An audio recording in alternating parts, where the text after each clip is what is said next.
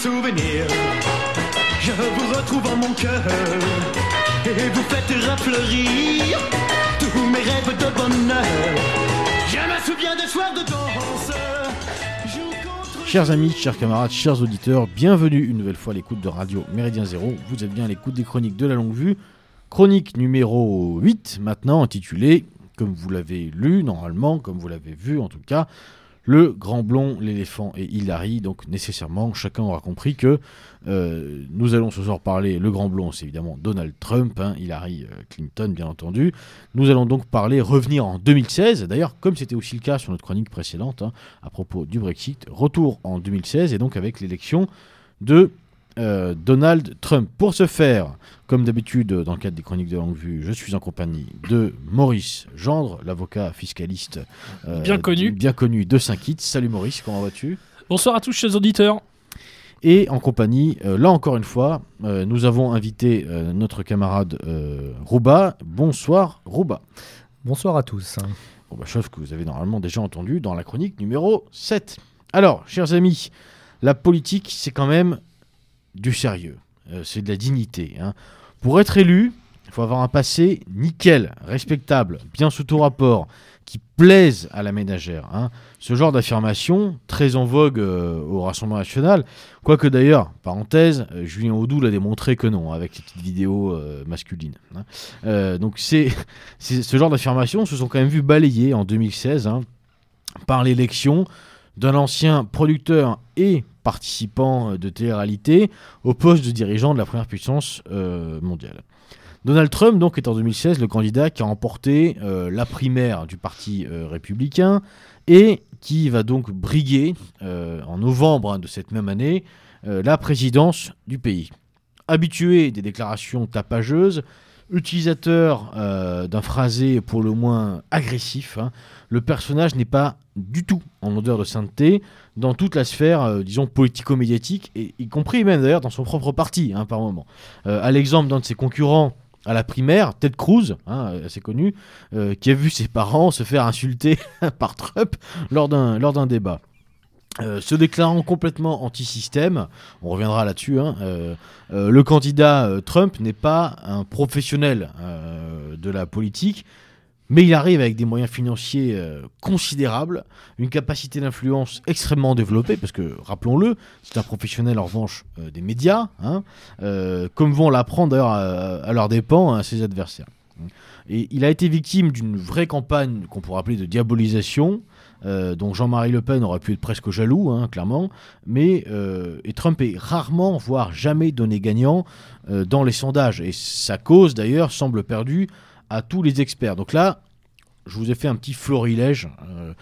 Alors, très compliqué, parce que là, il a, fallu choisir, hein, parce qu'il y en avait tellement que... Mais bon, Les oracles. J'ai- euh, voilà. Les oracles. j'ai fait un petit florilège euh, des prédictions euh, très justes, finalement, du, du monde médiatique Bah, hexagonal et international. Ils lisent dans les entrailles de la carpe farcie. Voilà. C'est exactement ça. Alors, entrons tout de suite au florilège. Alors, la chaîne de télévision Euronews, Euronews explique ainsi que la victoire euh, eh bien, euh, d'Hillary Clinton est, est mathématique, car, je cite, une majorité solide et constante des votants assure qu'elle votera pour Hillary Clinton, hein, c'est QFD. Le magazine Slate, hein, là encore, euh, bon, on est- on n'est pas du prix Pulitzer, hein, euh, affirme que Donald Trump ne va pas être président, car pour cela, je cite, il devrait gagner des parts sans précédent des électeurs qui le détestent, les noirs, les latinos et les femmes. Là c'est marrant, on est en plein dans l'erreur de la gauche hein, qui pense que c'est les minorités qui font le monde. L'hebdomadaire américain, euh, plutôt de gauche, The Nation, juge que Donald Trump, je cite, ne peut pas gagner car, même sans considérer, je cite encore, l'incompétence de sa campagne, les chiffres ne sont pas de son côté. Pourquoi pas? Le 30 octobre 2016, Le Monde, Le Monde, donc le 30 octobre, on est à quelques jours hein, du, scrutin euh, euh, américain. Le Monde affirme, dans le titre de son article, que Trump ne peut pas gagner, mais Clinton peut perdre. Ah, euh, bon, euh, on commence à sentir le roussi quand même. hein. Précisant quand même qu'à aucun moment, depuis un an et demi, les Américains euh, ne lui ont d'ailleurs reconnu le tempérament et l'expérience qu'ils jugent nécessaires pour occuper le bureau ovale de la Maison Blanche. On retrouve cette vieille idée de respectabilité, de présidentiabilité hein, nécessaire pour être élu.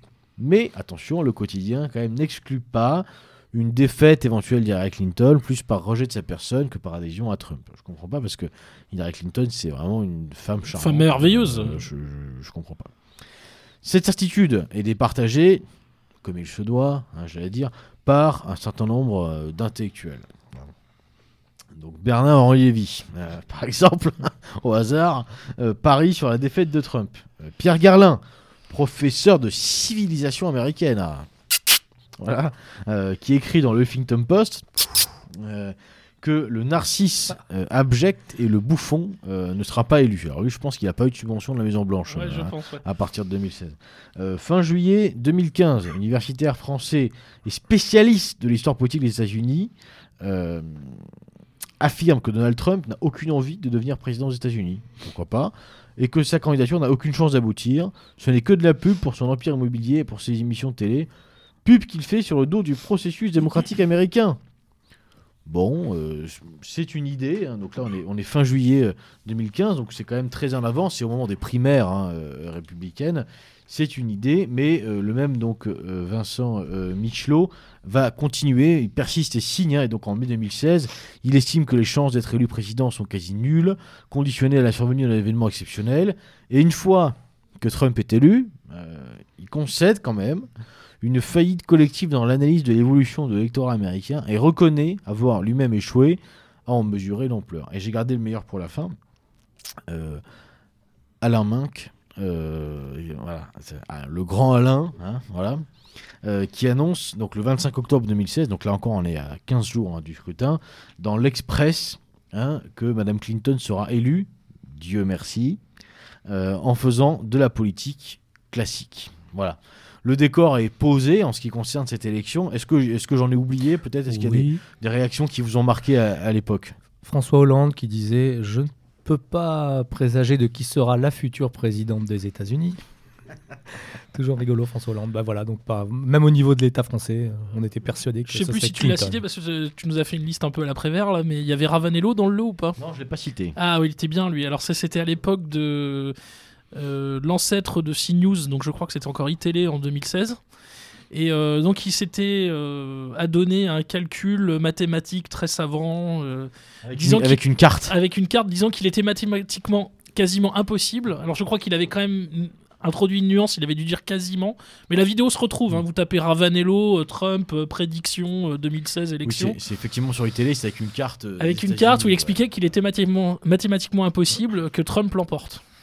Que Trump l'emporta. Alors, bon, on va rentrer, euh, passer. Bon, c'est évidemment un peu anecdotique hein, tout ça, mais il y, a- quand même. euh, c'est anecdotique, mais c'est quand même aussi intéressant de voir euh, que ces gens-là peuvent se tromper quand même lourdement. hein, et c'est pas, c'est loin d'être la première fois qu'ils se sont trompés. On l'a pas fait pour le Brexit, on aurait pu s'amuser aussi là-dessus. Je pense qu'il y a eu un certain nombre des déclarations complètement fausses et, et nulles et non avenues.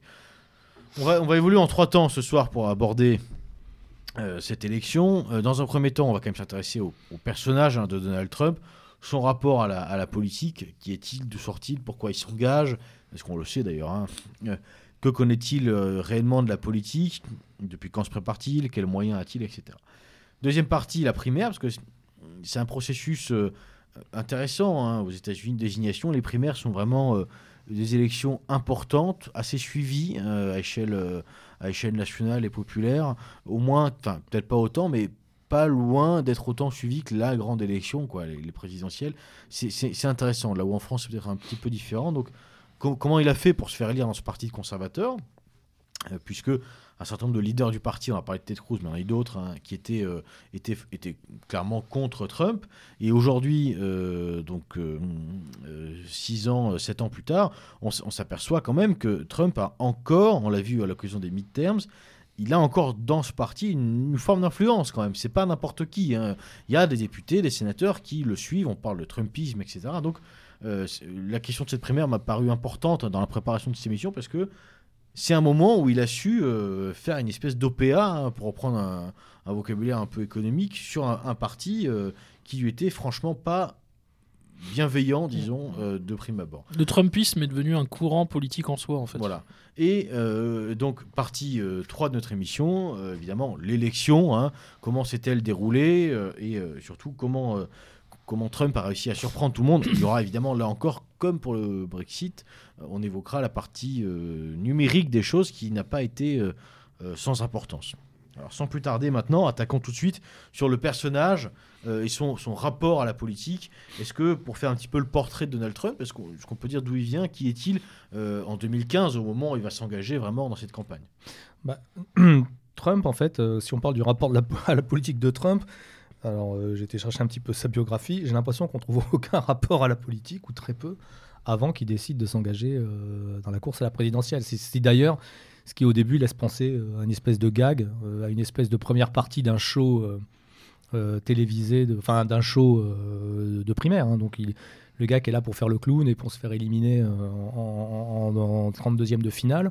Donc euh, effectivement, le, rapport à la politique de Trump, je, je le trouve pas. On, trouve par contre un rapport à la mégalomanie qui est assez, euh, qui est assez phénoménal. C'est-à-dire, bon, déjà il, est né dans un milieu euh, où il y a de l'argent, donc il commence déjà sur les chapeaux de roue. Il commence dans l'immobilier et surtout on voit qu'il s'engage dans plein plein plein d'entreprises. Il s'engage dans les, dans les casinos. Il Atlantic de- City notamment. voilà, il se prend une gamelle, il s'engage, il essaye de monter une ligue de football concurrente dans la NFL. Alors mes sources c'est Wikipédia, hein, mais je vois pas pourquoi il dit il mentirait là-dessus. Il essaie de faire un tour de Trump, un tour de- d'Amérique cycliste, des trucs, un concours de Miss, et puis il fait du divertissement. The ou Apprentice. euh, WWE, il fait du dans le catch, il investit dans le catch.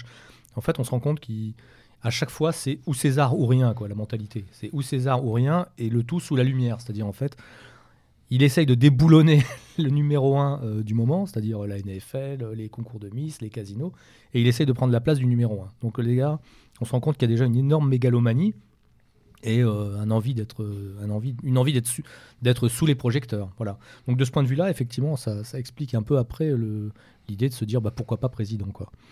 Mais euh, c'est vrai qu'on aurait pu croire au début à une espèce de, de continuation d'un espèce de délire mégalomaniaque, de dire tiens, j'ai essayé de conquérir toutes les places fortes qui existaient, il en reste une à conquérir, c'est la présidence, on va y aller, on va voir ce que ça donne. Donc euh, il a été animateur de télé-réalité pendant des années et des années, et donc en fait c'est quelqu'un qui, est, euh, c'est qui essaie à chaque fois d'a- d'atteindre le top, soit en, rachetant, soit en faisant directement concurrence. Quoi. Et en fait, avec le Parti républicain, c'était un mélange des deux. Il est rentré là-dedans, il a fait une OPA, il a racheté, il a pris le contrôle et euh, il est devenu numéro un dans le Parti républicain et ensuite, à partir de là, numéro un sur la, sur la politique. Donc euh, c'est plus... euh, en passé politique, moi, je n'ai pas vu grand-chose. Il a été effectivement euh, dans les engagements politiques, il était, encore une fois, toujours les mêmes sources, démocrate puis républicain. redémocrate, opposé à la politique des néoconservateurs en Irak. Ça, c'est intéressant. Ça, peut-être, ça, ça met déjà une touche de, de ce que va devenir son parcours politique, c'est-à-dire, effectivement, cet anti-globalisme, enfin, cet anti, on va dire, néoconservatisme, comme on peut appeler ce mouvement, voilà. Euh, néoconservatisme, anti, on va dire, un, un peu anti-impérial à la mode euh, globaliste, voilà C'est un national populiste. national populiste qui ne, ne renonce pas du tout à l'influence, qui ne renoncera pas Mm. du tout d'ailleurs à l'influence américaine. Par exemple, en Amérique du Sud, il a toujours le, le précaré d'Amérique sur le du Venezuela. Sud. Voilà, le Venezuela, il a Mm. jamais, euh, il a jamais lâché sur le Venezuela. Il les a toujours considérés comme des ennemis. Euh, je crois qu'il a soutenu Guaido, des choses comme ça. Mais enfin bon, voilà. Toujours une, une- une chose est sûre, c'est que il a marqué quelques tendances anti-globalisme, mais sur sa carrière politique, on- je pense pas qu'on puisse dire qu'il y ait grand-chose. Voilà. Donc euh, il arrive un petit peu, comme, un peu comme une oie blanche, j'ai envie de dire. Moi, je le vois comme ça. Il arrive un petit peu comme une oie blanche dans Ouais, ses primaires euh, républicaines. Noix blanche, faut- en fait. Oui, enfin comme un néophyte, un Faut- néophyte, en fait, un néophyte de la politique. En fait, c'est là que le, le, le caract- enfin, le, le côté encore plus nullissime euh, des journalistes français. C'est-à-dire qu'à l'époque, euh, évidemment, ils se sont penchés sur euh, les connexions russes euh, euh, qui étaient en partie inexistantes. Mais en fait, il y avait des connexions russes, mais pas celles qu'on disait. Euh, C'est-à-dire, enfin, quand on remonte dans le passé de, Trump, il y a, des connexions en fait dont on parle quasiment jamais en France ni ailleurs, un peu plus aux États-Unis, encore c'est rapide. Euh, par exemple, il n'aurait pas pu réaliser une partie de son empire immobilier à New York sans un appui en fait de la mafia locale. C'est quelque chose dont on parle très peu. Il, a, il était en contact avec un certain, euh, alors son surnom, je crois, c'était euh, Salerno, Fat Tony Salerno, qui était en fait le, re- le représentant de la famille Genovese à New York.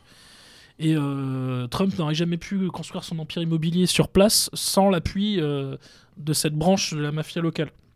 Atlantic City, c'est la même chose. Il s'est appuyé aussi sur une partie des, des barons, des barons mafieux locaux. Mm.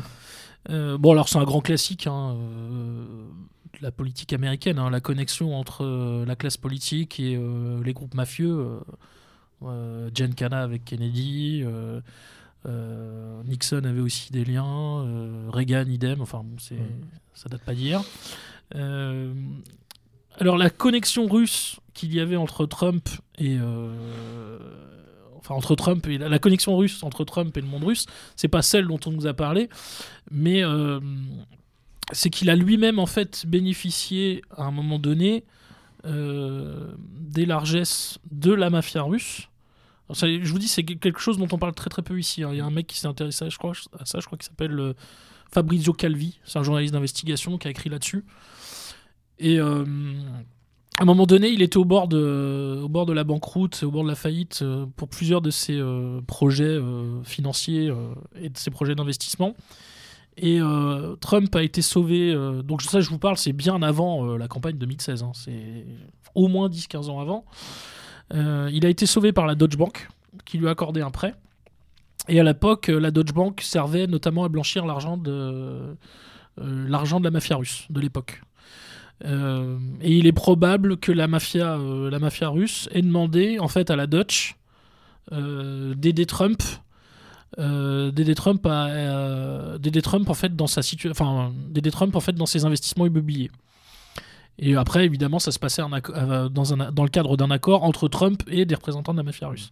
Alors évidemment, c'est pas, vous vous doutez bien, c'est pas un contrat signé, il a pas.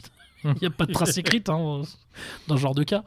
Mais euh, voilà, si connexion euh, Trump-Russie il y a eu, c'est celle-ci. Mm. Et pas celle dont on nous a parlé euh, avec le, le rapport bidon euh, qui a été complètement d'ailleurs démenti. le rapport, je crois, c'était Steele, c'était ça, le fameux rapport Steele, qui là une création euh, de Mm. toutes pièces.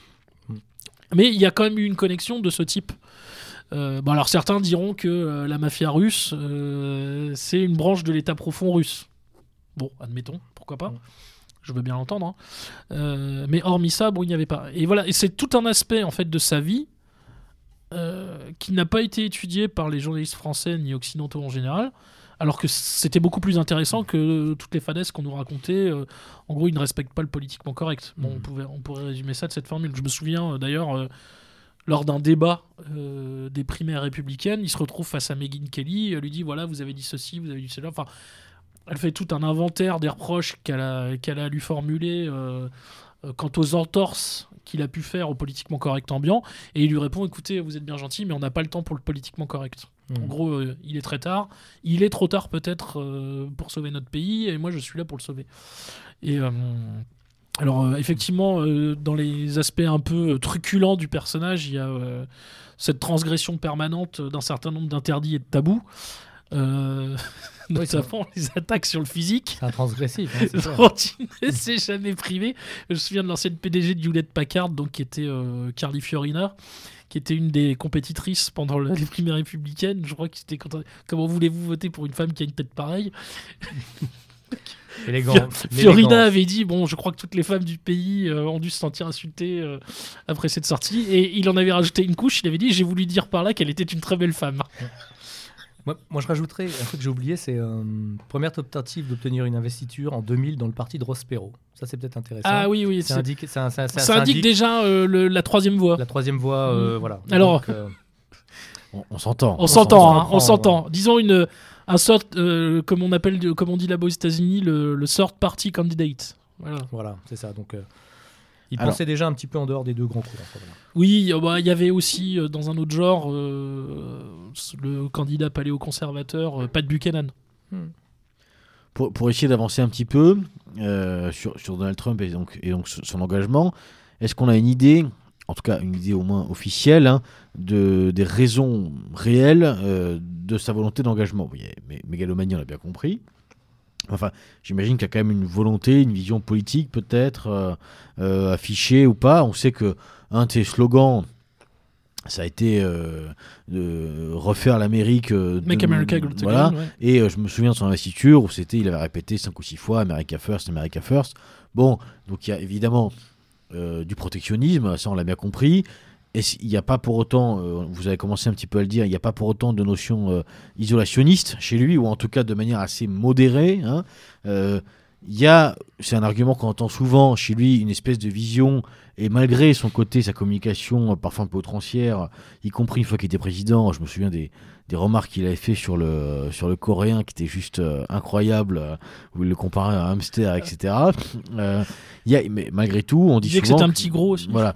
euh, Malgré tout, on dit souvent que c'est le seul président des États-Unis à ne pas avoir déclenché de guerre. Une guerre, ce qui est tout à fait donc, juste. donc il y a une dimension peut-être aussi. alors, je, je sais pas si je peux oser ce mot parce qu'il il est faux, mais il y a une dimension peut-être quasi pacifiste. euh, Pacifique en tout euh, cas. Pacifique chez lui. Plus pacifique euh, que pacifiste. Pour autant, c'est un supporter euh, du port d'armes, de la Mm. NRA. Enfin voilà. Donc je veux dire, c'est- c'est- tout n'est pas blanc ou noir. hein, mais Non, non, en fait, je pense qu'il y, a- il y a plusieurs, il y a plusieurs influences chez lui politiquement, alors qui sont liées, à- parce que je pense que c'est une éponge. hein. Je suis pas sûr qu'il ait une colonne vertébrale idéologique ça, ça déjà, c'est un Parfaitement premier identifié. élément intéressant. ouais, ouais. parfaitement identifié et identifiable. Les, les contours sont un peu difficiles à définir, hein, ils sont un peu flous. Euh, mais il y a quand même autour de lui des gens qui l'ont vraiment influencé. Euh, Il y a Roger Stone, par exemple, euh, qui connaît, je crois, depuis 1979, qui est. qui était un, un- un proche, euh, enfin qui, est connu pour être un Nixonien euh, impénitent, et en gros qui l'a aussi euh, inscrit dans, dans une logique euh, de bonne entente, euh, de bonne entente avec la Russie, euh, en bon Nixonien qu'il était, parce que quelque chose qu'on a oublié, c'était que Nixon et Brejnev s'entendaient très bien, et ils avaient d'ailleurs une admiration mutuelle l'un pour l'autre. Et au moment du Watergate, euh, Brejnev, avec son ambassadeur soviétique à l'époque aux États-Unis, qui devait être, je crois que c'est Dobrynin, faudrait vérifier, euh, était euh, vraiment très inquiet euh, du renversement potentiel de Nixon parce qu'il savait qu'ils avaient euh, tous les deux des rapports très intelligents et plutôt bons. Je crois qu'ils s'étaient d'ailleurs accordé mutuellement la clause de la nation la plus favorisée. Enfin, il y avait tout le cadre de la diplomatie triangulaire Washington-Moscou-Pékin qui avait été mis en place par Kissinger, etc. Et donc Stone, en fait, lui est un Nixonien. Il a influencé, il a influencé, euh, il a influencé Trump sur ce plan-là. Euh, je pense qu'il a, alors je ne sais pas par qui il a été inspiré sur ce plan-là, mais euh, clairement il y a un côté jacksonien aussi chez lui. J'entends par là le président Andrew Jackson, c'est-à-dire la banque doit rester à sa place et il y a un primat du politique. Et il y a évidemment ce qui est résumé dans son slogan, America First, voilà, qui est euh, le slogan euh, de l'avant Seconde Guerre mondiale et l'avant, euh, enfin d'un certain nombre de personnages aux États-Unis. Ça va de Lindbergh en passant par Huey Pierce Long, etc., Coughlin, des gens qui ne veulent pas rentrer en guerre parce qu'ils veulent euh, maintenir le tissu industriel américain, ne pas, enfin remonter la Grande Dépression, arriver à surmonter la Grande Dépression. Et je pense qu'il a tout ça à l'esprit en fait. Euh, ce qui fait qu'il aura aussi un succès considérable auprès des électeurs de la Rust Belt euh, dans le nord-est des États-Unis et d'un certain nombre d'anciens tissus, enfin de, zones industrielles qui ont été désertées et euh, complètement détruites. Et en fait, c'est l'influence de tous ces types-là, plus un autre qu'on oublie, alors là, qui a été à la tête de la guerre, notamment sur les réseaux sociaux, qui est Steve Bannon, le mec de Breitbart. Alors, en termes de moyens, est-ce qu'on a une idée un petit peu des, de la préparation Il y a forcément une campagne, ça se finance, de la préparation qu'il a effectuée. On a beaucoup parlé de ses richesses personnelles, hein, bien entendu, avec un empire immobilier, mais euh, est-il seul Est-il financé par quelqu'un? Est-ce qu'on a, une idée un peu de son budget euh, euh, de fonctionnement pour cette campagne ou, ou alors pas du tout Parce que ça, peut être aussi des, des données relativement opaques malgré tout. hein. Ce que j'avais vu, c'est que c'est sur les, les- les chiffres sur sa campagne, c'était infiniment moins que Hillary Clinton en tout cas. Au niveau des dons, il était parti avec beaucoup beaucoup moins d'argent. Voilà. Donc euh, je, pense qu'il s'est quand même pas mal financé lui-même. Et donc c'est ce qui a plu sûrement euh, à ses électeurs notamment, en se disant que c'était quelqu'un qui était indépendant des, indépendant des, in- indépendant des grands donateurs euh, euh, habituels qui sont les, les grosses entreprises. Ouais, et puis il y a- il y, a aussi une figure un peu américaine là qu'on retrouve là-dedans, euh, l'homme qui s'est fait tout seul. Ce qui n'était pas le cas, puisque son père euh, était déjà un homme Oui, oui, richissime, Oui. Oui, en détournant notamment des, des fonds fédéraux. C'est le plus petit budget de la campagne des primaires, je crois, hein, il y a, chez les républicains. il y a quand même cette idée, c'est du, self-made man, machin. Mm. euh, Ce qui est, si qui est- son ce qui est père l'a seulement, comme je le euh, disais, partiellement bien vrai sûr. concernant. Mais c'est une image qui- qui- qu'il a su diffuser quand même autour de Oui, lui. bien hein. sûr. On a vraiment l'impression d'un gars qui s'est fait. Le euh, côté touche à tout aussi. au culot, Voilà, c'est ça. euh, voilà. Il a pas fait fructifier la, la boîte de papa, il, il a profité de l'argent de papa pour faire tout un tas de trucs, Pour faire un empire. pour faire un empire, des trucs qui ont marché, des trucs qui n'ont pas marché. Euh, Puis il y a aussi Mais, tout euh, ce voilà. mythe euh, autour de lui. euh, L'ascension, la chute, la rédemption, enfin voilà, euh, c'est un C'est mythe américain. américain, tout un ça, mythe oui. typiquement américain, tout ça. Voilà. Bon, euh, Hollywood euh, n'a pas arrêté de, de ressasser, de recycler en permanence euh, euh, bah, le triptyque que je viens de dire ascension, chute, rédemption. Alors, euh, pour, pour entrer maintenant, on a commencé à l'aborder. Donc, la primaire euh, dans ce parti républicain, euh, il faudrait qu'on s'y intéresse. Est-ce que globalement, quels sont les enjeux de cette primaire? Est-ce que ce sont des enjeux de fond Est-ce qu'on a plusieurs lignes politiques claires qui s'affrontent Ou bien simplement, est-ce que euh, ce qui est en jeu, c'est la désignation du candidat capable de porter les idées que tout le monde partage, mais de les incarner au mieux? En fait, pour moi, il fait une, euh, il fait une OPA sur le Parti républicain. Mm. C'est-à-dire qu'il avait vu euh, bah, effectivement la candidature de Perrault, etc., qui était parti en, s- en- en solo. euh, en, donc c'était 92 à l'époque. Enfin, bon, c'est ce qu'on dit souvent, c'est que c'est Perrault qui a permis l'élection de, Clinton euh, au détriment de Bush senior. Mais enfin bon, les, gens qui votaient euh, Perrault en 92 n'avaient aucune envie de voter Bush senior, hein, de toute façon. Donc, euh, alors après, c'est vrai que mathématiquement, voilà, ça avait permis l'élection de Clinton. Mais il s'est dit qu'il était plus intéressant d'avoir une machine électorale comme le parti de l'éléphant derrière lui, plutôt que de partir à l'aventure un peu comme Perrault l'avait fait.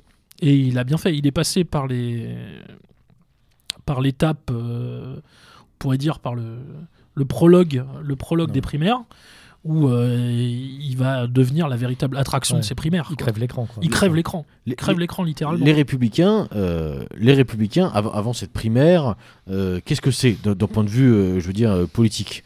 Euh, Globalement, euh, c'est quoi? C'est- les ancêtres de Bush euh, C'est les- le- bah, en fait, euh, c'est alors, les descendants de Bush, pardon, les ancêtres. Alors, il y a quelques rares exceptions. Il y a, euh, il y a euh, notamment euh, Rand Paul, le fils de Rand Paul, donc, qui est le, le, le candidat qui est celui de l'Amérique non interventionniste, du respect de la Constitution, des libertés fondamentales et publiques, etc. Mais sinon, on est encore sur du néocons. Et sinon, les autres, c'est essentiellement des néoconservateurs. Donc, on est pour l'interventionnisme à tout craint. Euh, Oui, on, soutient évidemment Wall Street euh, sans, sans hésitation, etc. Ils, ils doivent être séparés du démocrate par l'aspect sociétal. Quoi. Oui, En gros, c'est ça. voilà, c'est Voilà. ça. Par contre, sur la politique extérieure, ils, Mm. Ils sont dans le, dans le bon droit de l'Amérique à intervenir partout dans le monde, Mm. euh, là où sont ses intérêts, là où, là où est la morale.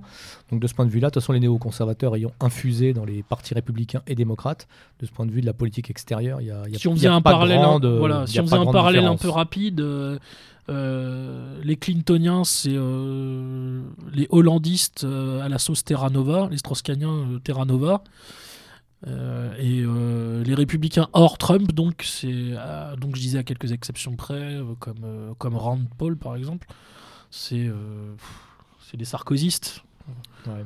Voilà, c'est pour aller un peu vite, hein, mais si je devais faire un parallèle, ça ressemblerait vaguement à ça. Ouais, Et ils- donc, mais même socialement, il y a quelque chose quand même. C'est-à-dire que euh, ça pose la, la question suivante, celle de la sociologie du vote aussi. euh, au sein de ces républicains pour la primaire, euh, moi j'ai l'impression que Trump arrive et, et vient casser aussi quelque chose. C'est-à-dire que par son phrasé, par sa manière de s'exprimer, on voit bien que sa cible, c'est pas le, le cadre supérieur de, de Manhattan. Quoi, hein.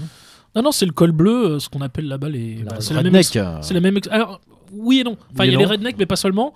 Ce qu'on appelle là-bas, c'est la même expression d'ailleurs qu'en français. hein, je crois qu'on dit les, les blue collars, les, co- les cols bleus, et notamment de, donc, de l'ancienne euh, manufacturing belt devenue la Rust Belt, donc la ceinture de la rouille, puisque les industries. Voilà, Détroit, Détroit, notamment, dire, voilà. L'industrie automobile, voilà, essentiellement. l'industrie automobile, etc. euh, General Motors et Les compagnie. Appalaches, etc. Voilà, les Appalaches. Il va récupérer, effectivement, après, euh, au moment de sa désignation, une partie du vote évangélique, euh, qui au début était euh, acquis à Ted Cruz.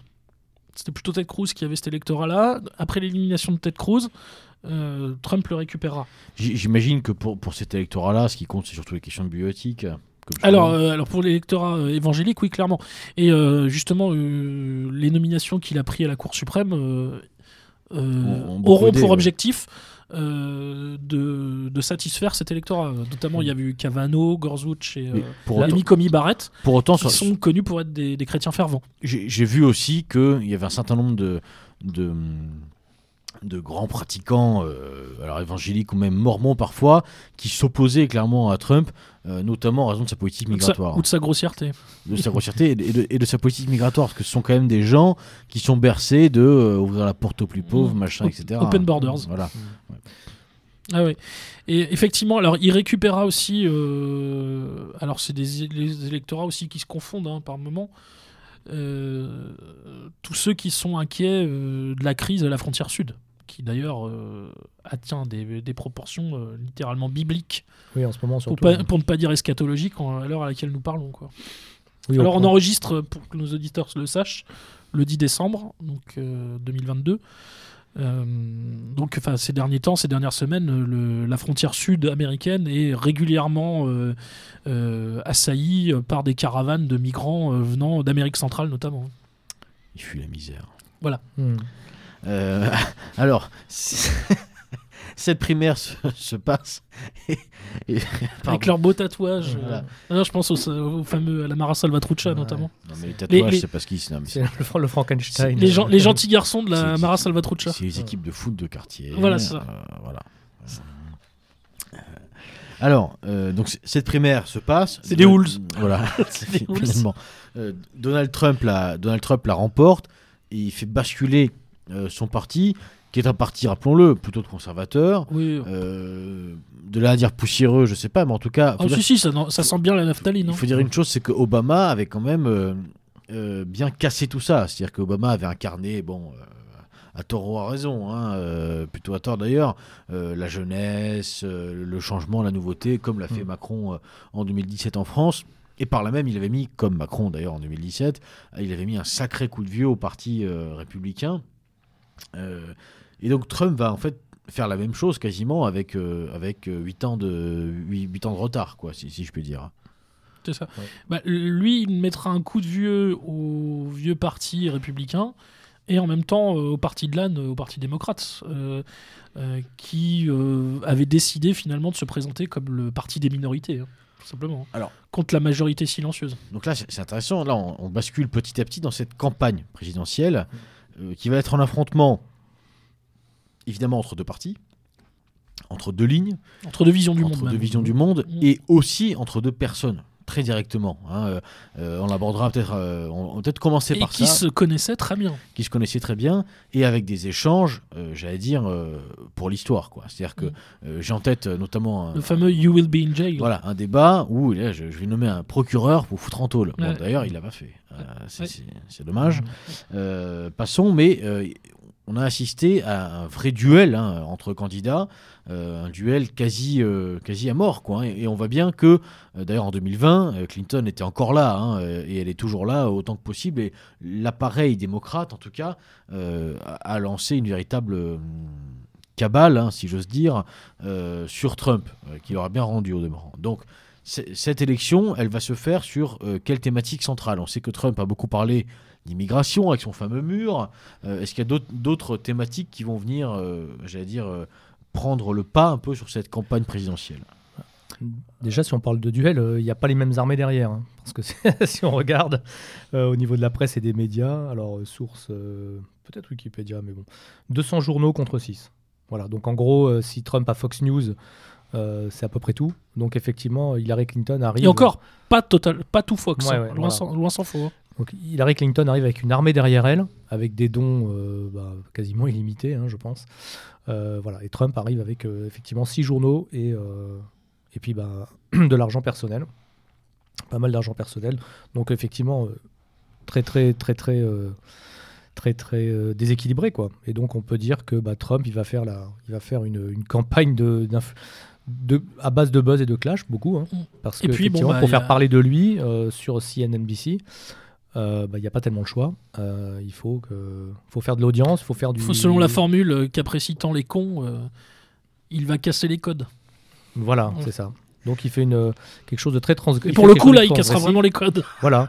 Alors, on, retrouve là encore, je trouve, un aspect qu'on a évoqué au moment du Brexit, qui est vraiment la, alors, la vulgarité, certes, mais l'outrance. L'outrance, C'est-à-dire que il y a- il y Mais a comme vu comme, euh, comme arme, hein, comme un outil. euh, Ah, bah, bien sûr, Voilà. comme re- un outil revendiqué, revendiqué, revendiqué. assumé, revendiqué. euh. Il y, a- il y a cette idée que plus je parle mal, plus ça fait peuple, quoi, hein, Et- grosso modo. Et ça lui sera pardonné, à mon avis, par ses électeurs.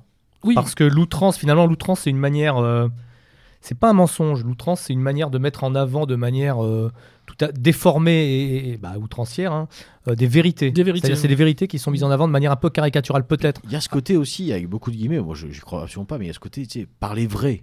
Oui, euh, oui. on se croirait sur. C'est bistrot, quoi. Ouais, C'est au bistrot, C'est- les grandes gueules. Ouais, voilà, mais franchement, Ouais. Voilà. La, la très mal nommée les grandes gueules. Donc, il Ou la force très bien, ça dépend comment on se place. Quoi. bah, il, il force le trait à bloc, d'accord Et par contre, euh, face à lui, il y a bon, les, les- les habit- ce que les gens considèrent finalement comme des médias qui mentent. Donc c'est l'outrance contre le mensonge. Et finalement, euh, comme euh, bah, en France ou ailleurs, D'ailleurs, c'est effectivement, les- détract... Ouais, exc- excuse-moi. Vas-y, vas-y. Non, mais les gens préfèrent finalement l'outrance, au moment- ils pardonnent l'outrance Plus que euh, le mensonge. plus que le mensonge. Mm. Et donc effectivement, de- c'est sur ce terrain qui se, c'est sur ce terrain qui se place, quoi. Ouais. Et d'ailleurs, ces détracteurs, pour euh, dénoncer ces outrances qui, comme tu le disais, recèlent une part de vérité, Mm. voire une part substantielle sur, dans bien des domaines de vérité, ils vont trouver cette fameuse expression qui, pour la première fois, va être utilisée contre lui, celle de post-vérité. Il parle d'ère de l'ère de la post-vérité. Hmm. Effectivement, quand il dit les, les- les gangs de Mexicains, les violeurs, etc., c'est de l'outrance. C'est de l'outrance, mais par rapport au politiquement correct qui, inj- qui ou une injonction de ne pas parler des choses, d'accord Euh, bah, Entre l'outrance qui dit euh, les gangs de Mexicains violeurs, qui existent certes, et, et tous les Mexicains sont pas des violeurs, mais ça, par exemple, c'est des choses totalement comprises et acquises par tout le monde. Par tout bah le oui, monde, tout le monde sait que les, les Mexicains sont pas des violeurs. C'est-à-dire que quand on a depuis- Parfois, certains sont voleurs. T'en as chez toi depuis 50 ans, tu le sais très bien, tout le monde en connaît, même les gars qui ont voté Trump, je pense, ils connaissent des Mexicains et autres. Ça, c'est de l'outrance. Mais, euh, par contre, le mensonge, c'est de dire que tout va bien et que euh, ces gens apportent beaucoup, tous, et qu'il n'y a pas de problème. Voilà, donc euh, il, il met l'outrance face au mensonge, et ça passe. Voilà. ça, ça- ça me fait penser, euh, grosse parenthèse, mais ça me fait penser à, à un extrait d'un discours de, de Darmanin que j'ai entendu il n'y a pas longtemps, Darmanin à l'Assemblée nationale, qui euh, vient pour justifier son, son projet de visa travail euh, métier en tension. En tension, voilà, donc en gros c'est pour régulariser. Euh, À tour de bras. À tour de bras. Un nouvel les- appel d'air. Tous les, Tous les clandestins qui sont dans les tous les gens arrière-cuisines, qui fuient la misère. Voilà. qui Bon, sont dans les cuisines ou dans les Et chambres d'hôtel. Pour justifier ça, Métier en tension, ouais. livreur de Deliveroo sous la pluie Voilà. euh, pour 800 balles par mois euh, la nuit. Voilà. Ah bah il faut bien faire plaisir aux restaurateurs, aux BTP, Au euh, BTP. Et, puis, et alors, ce qui est magnifique, à toute la Uber économie. Que, évidemment, nous on pense aux livreurs, etc. Mais Darmanin, j'encourage les auditeurs à aller écouter ça pour voir à quel point. Là, Darmanin, c'est une combinaison. C'est outrance plus mensonge. Plus mensonge. C'est-à-dire que euh, il cite effectivement la restauration. Ensuite, il cite les enseignants, les médecins. Bon, là, tu sais, c'est- les ingénieurs euh, qui ont lu Victor Hugo. euh, voilà, ça, on la connaît. Et grande nouveauté, il parle des prêtres. Il dit mais vous voulez pas qu'on ait de, de nouveaux prêtres euh, euh, catholiques quand même? Ces gens-là, il faut la régulariser. C'est un métier en tension. Il manque des vocations. Il, il se dit ça à son national. J'ai trouvé ça magnifique et même. J'avais loupé ça. Oui, c'est c'est magnifique. Et même Bruno Retailleau, qui est pas, je veux dire, euh, pas l'incarnation du, du comment, euh, du, nation- du nationaliste, euh, voilà, le, le- le plus radical, hein, euh, loin de là. Même lui dit, non, bah, si, si Darmanin maintenant parle de la crise des vocations, c'est qu'il y a- il y a un sacré, un sacré souci. Oui. Je t'ai coupé, Roba, pardon. Non, Re- mais re- voilà. revenons-en à Trump. Oui, oui. Bah, si on pourrait revenir sur Darmanin, mais bon, on peut, c'est, c'est, peu importe. Enfin bon. Donc Bon. oui, bah, Trump, il va faire une. on a vu, bah, le rapport médiatique est évident, le rapport effectivement financier pareil, et puis surtout, bah, contre lui, enfin, dans le parti euh, républicain, euh, bah, déjà, il y a les Bush qui disent euh, euh, qu'ils le soutiendront pas. Oui. Voilà. Donc en gros, c'est où. Mitt Romney aussi. C'est Il a dû insulter je Jeb. Je ouais. crois que Mitt Romney aussi, euh, c'est très, les rapports avec Mitt Romney sont très compliqués. Et McCain aussi. McCain, voilà. Donc ça, c'est McCain, effectivement, c'est le, le néocon interventionniste, Oui. globaliste, impérialiste. Qu'on a retrouvé voilà. partout, hein, qu'on a retrouvé euh, Pro-démocrate. en train de euh, soutenir les djihadistes en Syrie, euh, proche des Clinton, Voilà. euh, qu'on a trouvé aussi sur le Maïdan. euh, alors ça, Mm. c'est c'est l'aspect un peu déplaisant du Maïdan. Ouais, quand on voit McCain et BHL, ça c'est... Ouais, McCain est au démo. Voilà, McCain il est aussi républicain que Tulsi Gabbard est euh, démocrate quoi. Oui, Grosso modo, ouais. c'est le gars, il est, il a encore sa carte républicain parce qu'il renouvelle automatiquement, mais il sait pas trop pourquoi quoi. Donc il bon. Et donc euh, effectivement, il est, il est un Qui peu est lâché. décédé il y a quelques années d'ailleurs, je crois. Ouais, ouais. est mort, ouais. 3-4 ans, Il a eu quasiment des funérailles nationales. Oui, oui. Pilote de guerre, déco- Je crois, hein, capturé, je crois prisonnier, décoré. Ouais. Héros de guerre, quoi, héros de guerre. Donc effectivement, il est lâché par le parti et donc euh, il sait qu'à mon avis, il sait qu'il va pas pouvoir s'appuyer sur l'organisation verticale du parti. Donc il va, il va, bah, il va faire une campagne horizontale euh, sur base de réseaux sociaux et autres, sachant qu'effectivement les classiques du parti ne le soutiennent que éventuellement du bout des lèvres, quoi. Ils lui font une, une Ségolène royale, c'est-à-dire euh, bon bah, écoute, euh, ce sera pas pour cette fois-ci. Tu dégages, on gagnera la prochaine fois, on s'arrangera entre gens bien la prochaine fois aux prochaines élections, mais toi on veut pas de toi, voilà. Donc bah, il peut pas, il peut s'appuyer sur pas grand-chose en fait, et il va s'appuyer sur bah, réseaux sociaux, Mais sur justement, justement, Breitbart, sur de, etc., ce- etc., quoi. de ce point de vue-là, euh, c'est Et puis l'émission, enfin le- l'organisme dont on a parlé lors de l'émission du Brexit, Cambridge Analytica. alors, Cambridge ju- Analytica. justement, c'est le point commun finalement entre nos deux sujets. C'est pour ça euh, Un des euh, points communs. euh, un des Il y en points a communs. plusieurs en fait. hein. Mais c'est- c'est c'est un peu l'élément qui a fait qu'on s'est dit, tiens, on va les rassembler quand même, parce que dans les deux cas, alors déjà c'est la même année, euh, c'est des choses qui ont lieu en même temps, parce que l'élection, bon, euh, le Brexit c'est en, 2000, euh, c'est en juin, le, comment dirais-je, l'élection Trump c'est en novembre. ouais. Enfin bon, la campagne de Trump a commencé pendant celle du Brexit, hein, on, peut, on, peut, on peut dire que ça a dû commencer globalement euh, vraiment à, à- à se, à se batailler un petit peu à partir de février-mars, grosso modo, en pleine campagne Brexit. Donc d'ailleurs, les- chez Cambridge Analytica, ils ont dû, euh, ça a dû être un printemps euh, et un été relativement chargé. Hein, euh, Occupé. Bon, passons. Donc, on a cette recette, hein, que, rappelons-la, hein, qui a servi pour le Brexit, qui consiste en Angleterre, en Angleterre dans, au Royaume-Uni, pardon, à aller chercher eh bien, une foule d'indécis et à euh, les cibler, les profiler euh, sur Internet en fonction de leur goût, en fonction de, comment de leurs déclarations, euh, de, leur, de leurs affiliations, de leurs abonnements sur Internet, et bien à les cibler, en faire un profil politique particulier et en fonction à chercher à les influencer avec des informations relativement d'ailleurs détournées. Ça, c'était pour le Royaume-Uni. Globalement, ce qu'on peut dire peut-être sur Trump, c'est que la- à peu près la même recette va être, va être euh, euh, utilisée, si ce n'est que là, plutôt que de cibler les indécis, mon sentiment, c'est qu'on va cibler autre chose. On va cibler les fameux swing states, donc les Ouais, États, tout à fait. Les, les États les- indécis. les États, euh, voilà, les États indécis, Les États basculent. basculent, voilà, Voilà. c'est le mot que je cherchais, qui, qui vont permettre euh, à un candidat ou un autre de remporter l'élection. Et surtout aussi, on va chercher les États, rappelons-le quand même, euh, l'élection euh, euh, du président américain se fait au suffrage universel indirect. Donc on va, on va aussi chercher les États au plus fort potentiel de grands électeurs. Parce que Trump en 2016 a remporté l'élection, mais euh, les médias traditionnels le rappellent souvent, il n'a pas eu la majorité au suffrage Au universel. suffrage universel. Il a eu la majorité des grands électeurs. 2 grands millions, de électeurs. moins, ouais. 2 millions de moins de voix. Ce qui Alors, est quand même considérable. hein. Par contre, ce que les, les- les mêmes euh, commentateurs oublient de préciser souvent, c'est que déjà en 2016, il avait de gros soupçons comme quoi des, des clandestins et des illégaux avaient pu voter euh, dans, les, dans les bastions démocrates pour grossir artificiellement le nombre d'électeurs d'Hillary Clinton. La loi électorale aux États-Unis, il y aurait une émission euh, à faire On, là-dessus. on- on la fera peut-être un On jour. la d'ailleurs. fera peut-être un jour parce que Mm. c'est c'est assez intéressant. C'est un vrai scandale. glo- globalement, c'est un bordel monstre. Et c'est un que- scandale euh, Euh, qui permet toutes les fraudes, toutes les falsifications, toutes les tricheries. chaque, euh, chaque État euh, a quand même des, des latitudes. hein, assez- et on le verra d'ailleurs en novembre 2020. Euh, voilà. Ch- chaque État a ses latitudes, j'allais dire, assez importantes pour organiser les élections. Et il y a un certain nombre de dispositifs qui étaient, je- j'en parle au passé, c'est plus le cas interdit par exemple en France, comme le vote par correspondance, hein, euh, qui permettent quand même. euh, en France, il était interdit, alors de mémoire, c'était en 75, euh, justement pour éviter toute forme de tricherie. Rétabli en 2021. Voilà. Euh, c'est- c'est un- en France, c'était un, un- un vieux projet euh, de Macron, on l'a rétabli. Ah, je crois le- qu'ils n'ont pas pu le rétablir. je je crois pas que ça a été rétabli. Ils pour moi. ont, ils ont voulu, ils ont souhaité. Notamment, je me souviens d'un éditorial euh, enflammé euh, de l'ineffable homme à l'écharpe rouge, dont le nom m'échappe. Barbier. Barbier, euh, qui était là, donc qui nous faisait la promotion euh, éhontée euh, du vote par correspondance. Bah oui, évidemment, l'objectif était de tricher. Puis, en plus, il y a une particularité aux États-Unis avec euh, euh, les machines à voter électroniques, euh, avec les, les désormais euh, malheureusement fameuses euh, machines à voter Dominion. euh, dont les algorithmes ont été euh, quelque peu euh, manipulés Ouais. au moment des élections de novembre 2020.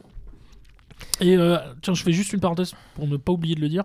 Euh, si nos auditeurs, alors parce que ça mériterait une émission complète, on la fera peut-être un jour d'ailleurs euh, sur les élections de novembre 2020.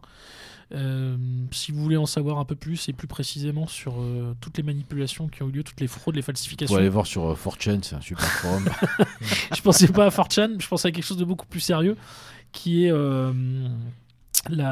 c'est une lanceur d'alerte, euh, une, une championne de la réinformation. Pour moi, euh, je sais pas si vous voyez qui c'est, elle s'appelle Momochi. Mhm. C'est son nom. euh, elle a un fil Telegram qui est très intéressant et elle a décortiqué notamment l'audit de l'Arizona où ils ont mis à jour un certain nombre de méthodes de tricherie qui ont été employées par les démocrates au moment d'élection de novembre 2020.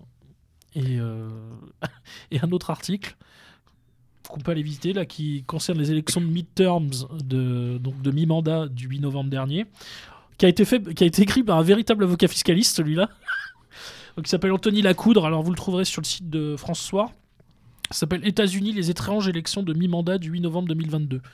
Et sauf erreur, il y a un passage en fait qui est consacré justement au. Alors, il faudrait que je vous retrouve ça. Euh, alors, c'est un peu long, mais il, euh, il détaille. Euh, en fait, il détaille l'ensemble des, des méthodes qui permettent de voter. euh, en fait, on peut dire vraiment n'importe comment euh, aux États-Unis, et Et- notamment dans les bastions démocrates.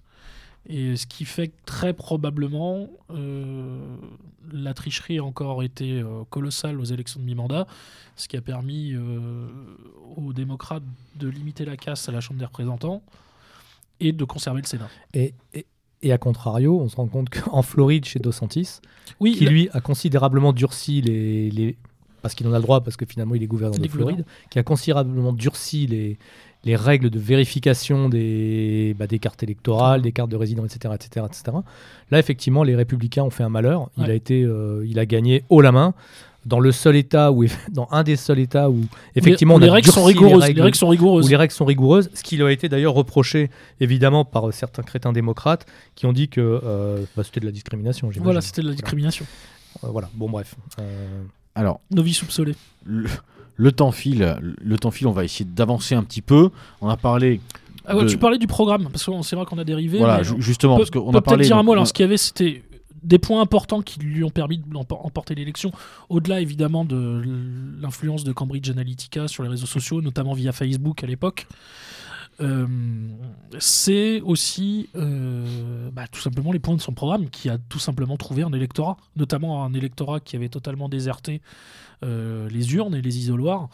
Une volonté de réindustrialiser, faire revenir euh, les usines et les entreprises sur le sol américain, sur le sol états-unien, en finir avec euh, les interventions extérieures très coûteuses en vie, en hommes, euh, en milliards, et tout simplement aussi en réputation pour, le, pour les États-Unis à travers le monde, protéger la frontière sud, remettre autant que possible Wall Street à sa place. En fait, il avait compris les désirs profonds euh, de la majorité silencieuse aux États-Unis.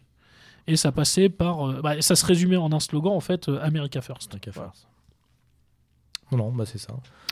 Alors, euh, donc on a parlé un petit peu de Donald Trump, euh, de sa personne, on a parlé des primaires.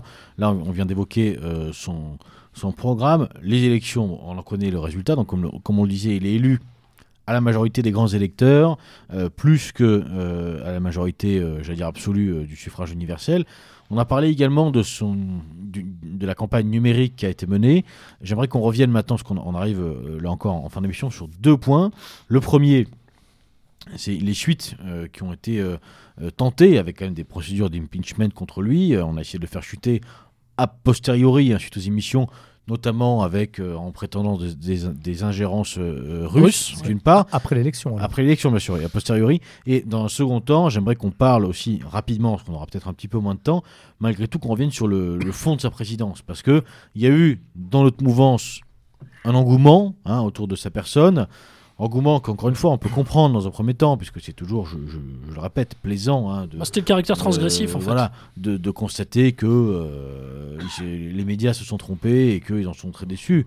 Bon, dans un second temps, je pense qu'il ne faut, pas perdre aussi une forme d'exigence quand même euh, euh, qui, qui doit être la nôtre et regarder les choses telles qu'elles sont. hein. et on sait ce qu'on va essayer de faire dans, dans un second temps. Revenons d'abord, il nous reste un gros quart d'heure, hein, revenons d'abord sur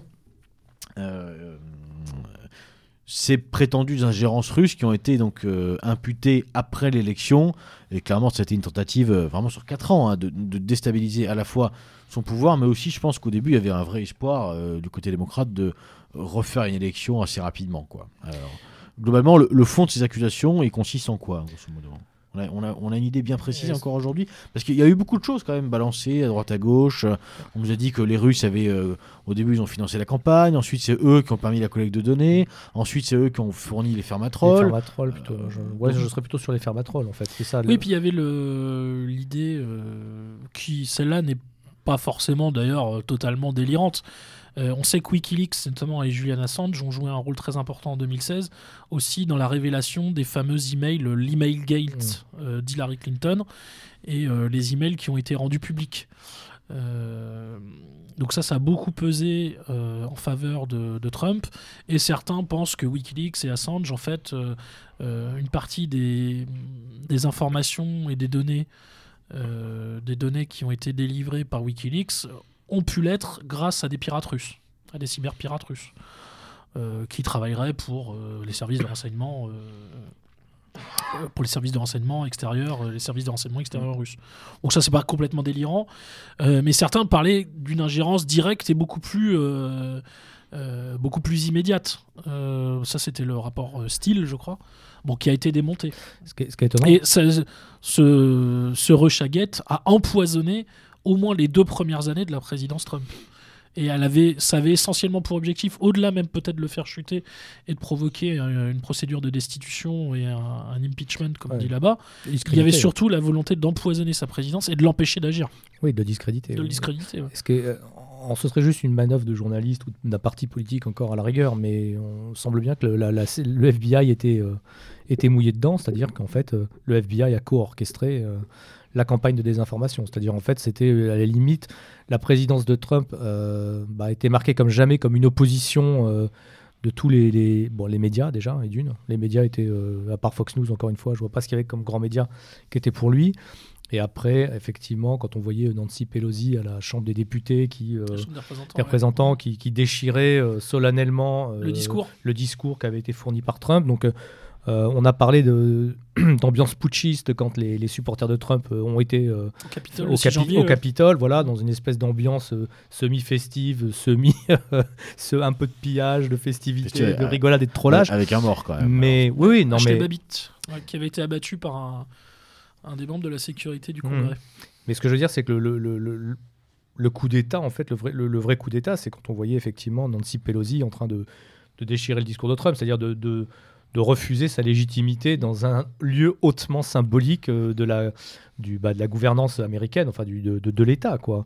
Et ensuite, quand on voyait que le FBI était mouillé dans des opérations de désinformation concernant Trump, euh, effectivement, alors ça par contre, c'est effectivement alimenté ensuite en retour, en effet retour, euh, sa popularité auprès de ses supporters qui se sont ultra radicalisés et qui sont rentrés effectivement dans des, dans des, on va dire théories du complot, parce que à défaut d'un autre terme, mais effectivement, euh, des gens comme Cossette qui étaient complètement vent debout en disant que voilà, effectivement, il fallait nettoyer le, le swamp et que euh, Trump allait nettoyer le swamp et Nettoyer qu'effectivement, il y avait ouais. et qu'il y avait un État profond qui était opposé à la volonté du peuple américain. Alors, Mais en l'occurrence, l'expression euh, Drain the swamp. deep state, enfin état profond, elle n'a jamais été aussi entre guillemets visible Et ils l'ont illustré, ils l'ont que totalement lors de la illustré. présidence voilà. Trump, quoi. Voilà. Entre euh, les, les acteurs et les réalisateurs les plus en vue d'Hollywood, une partie des une partie des, des tycoons de Wall Street, euh, évidemment l'establishment, une partie Et la Silicon Valley. la Silicon Valley, bien évidemment, à quelques rares exceptions de près,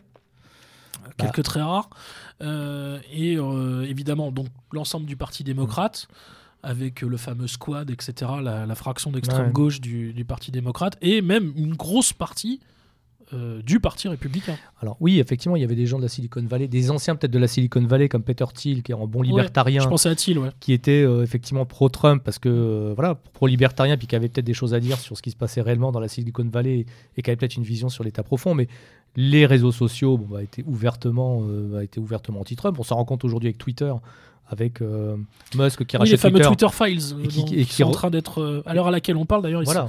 Ils sont rendus publics euh, là euh, régulièrement depuis plusieurs jours. Voilà, et donc on se rend compte qu'effectivement, bah oui, al- alors non seulement bon, Twitter est une entreprise euh, privée, donc les Américains avec leur mentalité, ils seraient tout à fait d'accord qu'une entreprise privée donne la parole à l'un ou à l'autre. Enfin, c'est quelque chose qui, qui ne choque pas forcément l'américain moyen. Mais par contre, qu'il le fasse sur injonction du Parti démocrate, ça c'est autre chose. Et donc, euh, c'est en train d'être prouvé au niveau Twitter que sur injonction du Parti démocrate, encore une fois, il y avait du shadow ban, il y avait euh, euh, de la censure. Et donc, effectivement. Invisibilisé en bon Là, voilà. Et donc, il y avait finalement contre Trump, il y avait un espèce de, de- de- de réseau, euh, bah, les médias, les médias euh, qui, qui tiennent le, le- le haut du pavé, il y avait euh, les réseaux sociaux, et encore une fois, il y avait des gens à l'intérieur du FBI, Hollywood, Wall Street, Hollywood, Wall Street. une partie des services de renseignement. Mais allez, on va dire qu'Hollywood n'est pas l'État, Wall Street n'est pas l'État, mais le FBI c'est l'État. Euh, le Parti démocrate c'est la vie démocratique Bah, américaine. quand on connaît, la, disons, la Bon, puissance. enfin, il y avait tout le monde. quoi, Bah, disons le monde. Hollywood et Wall Street, quand on connaît la puissance à la fois symbolique et réelle, euh, Oui, c'est le soft power. euh, voilà. voilà, US par excellence. On sait qu'il y, a des- il y a des interpénétrations profondes entre... deux machines. Enfin, en plus, il y a des interprétations profondes effectivement entre ces deux, euh, ces deux enfin, entités. Je sais pas comment dire d'ailleurs, euh, ces deux mondes. Mm. Euh, avoir les deux contre soi. Enfin, je veux dire, il a toute la ce qu'on pourrait appeler la doctrine Netflix aussi. hein. La doctrine Mm. Netflix Alors- est une doctrine anti-Trump par, par essence. Ra- rapidement, puisque bon, on arrive euh, malheureusement à la fin du temps que nous sommes impartis pour un certain nombre de raisons euh, techniques et pratiques euh, ce soir. Dernière question, la, présidence Trump, qui a durer donc 4 ans jusqu'en 2020, euh, n'a pas été non plus euh, la création d'une nouvelle troisième voie mondiale. Hein, c'est pas vrai. Euh, c'est quand même sous sa présidence qu'on a eu euh, Black Lives Matter, entre autres. Euh, il me semble que c'est aussi sous sa présidence que les idéologies wokistes euh, se sont euh, euh, vraiment euh, ont explosé, hein, à la fois aux États-Unis et à l'étranger. Alors, il n'y a peut-être pas eu de guerre euh, déclenchée par lui, mais je veux dire que quelque part, on, quelquefois, on aurait presque préféré. hein. Euh, il, a peut-être aussi euh, euh, joué le rôle de tampon dans le conflit ukrainien. pendant ces années-là, puisque c'est clairement, bon, on voit bien, en deux ans, l'administration Biden aura, réussi, même si effectivement c'est Poutine l'agresseur, c'est pas, pas le sujet, mais on voit bien que les, les mouvements n'étaient absolument plus les mêmes d'un point de vue diplomatique de la part des, Américains depuis 2020. Donc Trump, certes, euh, de ce point de vue-là, aura eu quand même son utilité, euh, j'allais dire, à échelle globale, mais si on regarde précisément, et surtout si on regarde avec nos yeux, si on arrête de... Je dis pas que c'est notre cas ce soir, mais il me semble quand même que c'est un travers qu'on a pu voir dans notre famille des pensées. Si on arrête de se placer en américain moyen, je veux dire, techniquement, euh, moi, ce qui se passe sur euh, CNN, bon, c'est important, mais, mais euh, pas plus que ça. Euh, si, si on regarde du point de vue stricto sensu européen, je n'ai pas l'impression que Trump, dans un élan de liberté des peuples, ait décrété qu'il fallait que l'Europe retrouve une Mm. forme de souveraineté, etc. Je crois que, au contraire, il était bien content que nous, nous soyons dans une forme de, de, de soumission. De suggestion. euh, euh, oui, de- d'assujection. ouais. de suggestions, mais euh, en même temps, il nous a laissé aussi une porte ouverte. Il a dit bon voilà, vous voulez rester dans l'OTAN, vous allez participer donc à hauteur, enfin économiquement à hauteur de de ceux euh, du montant auquel vous devriez participer. Donc c'était aussi peut-être une façon polie de nous dire euh, si vous voulez en sortir et ne souhaitez pas participer à hauteur de, euh, vous le pouvez. Je pense- Je pense qu'il a, il a aussi, enfin c'était aussi une main tendue. C'était une possibilité, une porte ouverte. Il, il laissait entre, entrouvert une porte pour pouvoir à la limite s'en aller. quoi. Je pense, ce qui a donné peut-être de l'espoir euh, en France, en Europe, c'est que, bon, on le sait tous, les Américains, c'est, ils donnent le là en matière culturelle. Donc, euh, si le wokisme gagne aux États-Unis un jour définitivement, bah, le- la vague arrivera. En, la vague arrive déjà en France, mais si ça gagne, eh ben, si ça gagne là-bas, il y a de fortes chances que ça gagne ici. Et Trump, il a, il, Il en a été victime il- d'ailleurs lui. Oui, oui, il- C'était juste après la Covid. Je sais pas si vous vous souvenez, on, a, on arrive après le, le- le confinement du printemps Ouais. 2020. L'affaire Floyd arrive et BLM démarre immédiatement. Ouais. Donc on est au mois Ouais. de juin à peu près. Juin 2020. Donc on était justement quelques mois avant l'élection. Mm. Évidemment, et la crise Covid et tous ceux qui étaient des, des obsédés du confinement à outrance. euh, euh, je crois qu'on parlait de lockdown là-bas. euh, du confinement, euh, du masque, euh, etc. Et ensuite BLM qui enchaîne n'a qu'un objectif, c'est de le faire tomber. hein. Ouais. Mais c'est c'est toute Mais- une séquence même à échelle mondiale. C'est-à-dire qu'on a, on a connu dans les années, euh, voilà, euh, allez, 2010 euh, jusqu'au Covid quasiment, il y a eu une séquence, on peut dire à échelle globale, euh, un peu populiste. hein. Il y a eu, bon, après, avec, des, quand même- avec quand même des, des réserves, hein, Trump, Bolsonaro, etc. Même, euh, allez, Salvini, pourquoi pas, à un moment donné en Italie. Euh, et le, le grand Orban, symbole. Orban en. Orban, bon, je trouve que le, le- le- le symbole qui résume le mieux, bon, moi je, vais souvent je, traîne souvent dans, le quartier de l'école militaire à, à- à Paris et c'est quand même intéressant. Euh, printemps, euh, enfin 2018-2019, euh, on a quand même sur ces grandes avenues hein, euh, qui sont autour de la Tour Eiffel, etc. On, a quand même euh, les manifestations des Gilets jaunes. Moins de deux ans après, on a tout le gratin du show business qui vient défiler en levant un point avec Assa Traoré. Et on voit bien la, succession des, des séquences qu'il y a eu. Et Trump, encore une fois, on dit qu'il en a été victime. En tout cas, il- moi, j'ai pas, j'ai pas l'impression qu'il ait cherché euh, véritablement à le freiner. On, pourrait en discuter peut-être plus longtemps. On peut aussi se demander si c'est pas euh, une forme aussi de, déclencheur de tout cela. Je pense. Enfin, Trump a, a do- a donné de l'espoir dans la. On va dire dans la. Au niveau de la mentalité anti-woke et anti-immigration. C'est-à-dire, on s'est dit, si cette culture-là gagne aux États-Unis, peut-être qu'elle pourrait gagner en France. Voilà. Donc, euh, si elle, si, si elle gagne là-bas, on va dire à la maison mère, culturellement parlant, si effectivement ça peut mettre un frein à la culture Netflix, etc. Si ça peut. euh, bon. On, aura notre intérêt à gagner là-dedans. On, peut trouver un intérêt à avoir euh, un changement de culture aux États-Unis. Par contre, ceux qui ont pensé que Trump était là pour faire des cadeaux aux Européens et des cadeaux au monde se sont trompés. À mon avis, il y en a deux, exemples.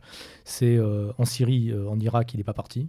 Euh, ils sont toujours là-bas. Et comme il dit, j'aime bien le pétrole. Donc euh, les Américains continuent à pomper le pétrole, euh, à faire une politique un peu euh, louche avec les Kurdes là-bas, à, à jeter de l'huile sur le feu en permanence. Et puis surtout, à mon avis, le Guaido, le, le soutien de Guaido contre, euh, Contre Maduro. contre Maduro. C'était net, c'était genre, euh, c'est pas parce que je suis anti-woke, c'est pas parce que je veux mettre un mur anti-immigration et que je veux pas faire une politique de guerre partout dans le monde que je vais pas tenir euh, l'arrière-cour. C'est-à-dire, le pétrole vénézuélien, c'est le pétrole de l'Amérique et vous n'y toucherez pas. Voilà, c'est. C'était clair et net. Enfin, voilà. Bah, comme dans l'émission sur le Brexit où on disait que euh, Farage n'était pas un nationaliste identitaire mais un national mondialiste, voilà. euh, d'une certaine façon, Trump est un national impérial ou un nationaliste impérial ou un national impérialiste. C'est ça. Euh, alors, il est certes beaucoup, il l'est certes beaucoup moins que que ne l'ont été ses successeurs, qui eux n'étaient même pas nationaux. Ils étaient simplement Ouais. impérialistes et rien d'autre. euh, ou on dit, enfin même, ils étaient en gros les, les exécutants, euh, alors de, de très haut niveau, euh, des, des volontés oligarchiques et plutocratiques. Lui, au moins, au moins ne serait-ce que dans ses thèmes de campagne, mais même au-delà, parce qu'il a eu quand même des réussites, notamment économiquement, il a eu des réussites insolentes jusqu'à jusqu'à la crise Covid. Euh, il a au moins lui abordé euh, directement des thèmes de campagne et je pense qu'il était d'ailleurs euh, honnête là-dessus puisque bien des années avant sa, sa campagne euh, je crois que c'était sur le plateau d'Oprah Winfrey où il avait déjà ébauché en fait un programme présidentiel elle lui avait fait remarquer elle lui fait mais ça ressemble à un programme présidentiel ce que vous êtes en train de m'énoncer et c'était des années avant hein. c'était Mhm. de très nombreuses années avant moi, je pense qu'il a été quand même très très largement entravé dans ses actions et dans ce qu'il aurait aimé faire. Enfin, c'est pas. J'en suis intimement persuadé. Je pense qu'il aurait aimé faire beaucoup plus et beaucoup mieux. Euh, mais il a quand même réussi un certain nombre de choses euh, indéniables. Euh, il a été aussi, après, évidemment, pris dans la tourmente Covid, où lui a essayé de laisser ouvert le plus possible. Mais il était entouré de véritables cafards comme Anthony Fauci et ce genre de personnes qui, eux, n'avaient qu'un mot à la bouche c'était confinement, etc. Mm. Euh, et après, effectivement, il y a eu le mouvement BLM. Alors, je pense que sur le mouvement BLM, je pense qu'il avait très peur que ça termine en émeute de Los Angeles 92 à l'échelle d'un pays. Je pense qu'il a été terrifié par ça. Et en fait, pour contourner euh, la problématique raciale, qui était évidente évidemment dans l'affaire BLM, euh, comme lui se présente, ce n'est pas un nationaliste blanc, euh, comme on dit aux États-Unis, c'est ce qu'on appelle un nationaliste civique.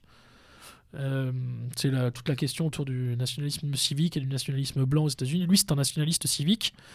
Euh, il a tenté euh, de pointer du doigt plutôt la responsabilité des antifas, qui était d'ailleurs tout à fait réelle hein, dans l'organisation et l'encadrement des mouvements.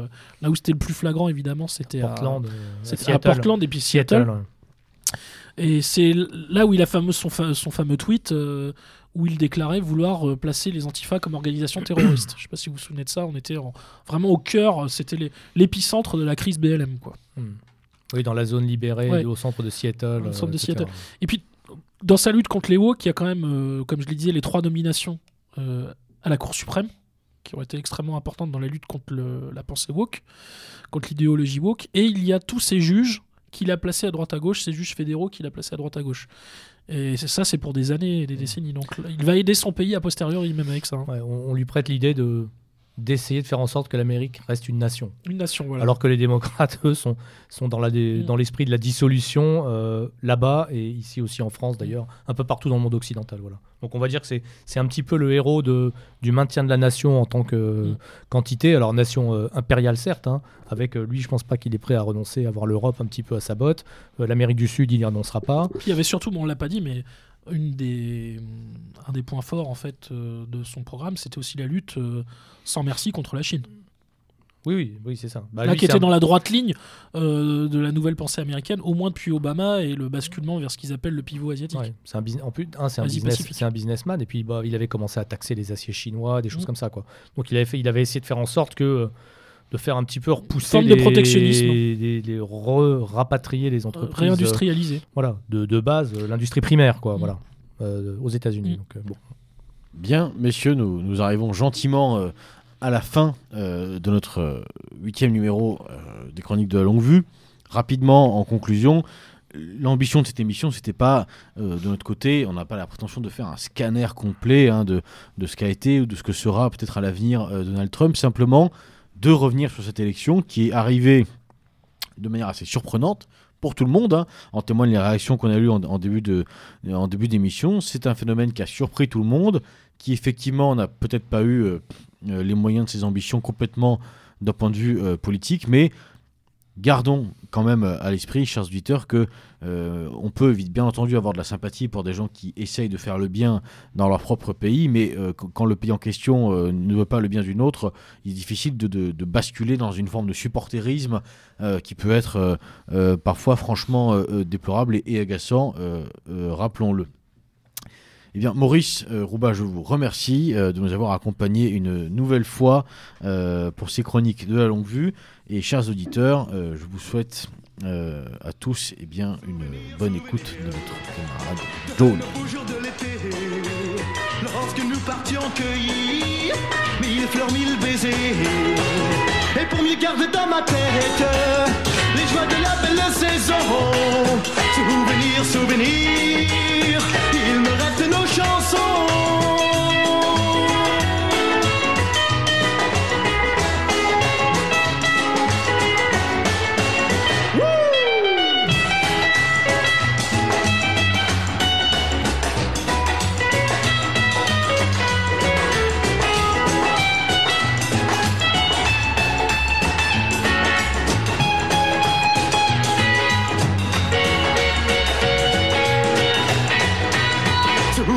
Souvenir, souvenir Des départs dans le matin Où le soleil semblait rire. Tout le long de nos chemins Nous n'avions au fond de nos poches Qu'un peu d'espoir. Mais nous partions comme Gavroche Le cœur assez bavard. Souvenir, souvenir Vous revenez dans ma vie. Illuminant l'avenir lorsque mon ciel est trop gris. Vous emporte, et pourtant ça j'en suis certain. Souvenir, souvenir, vous resterez mes copains.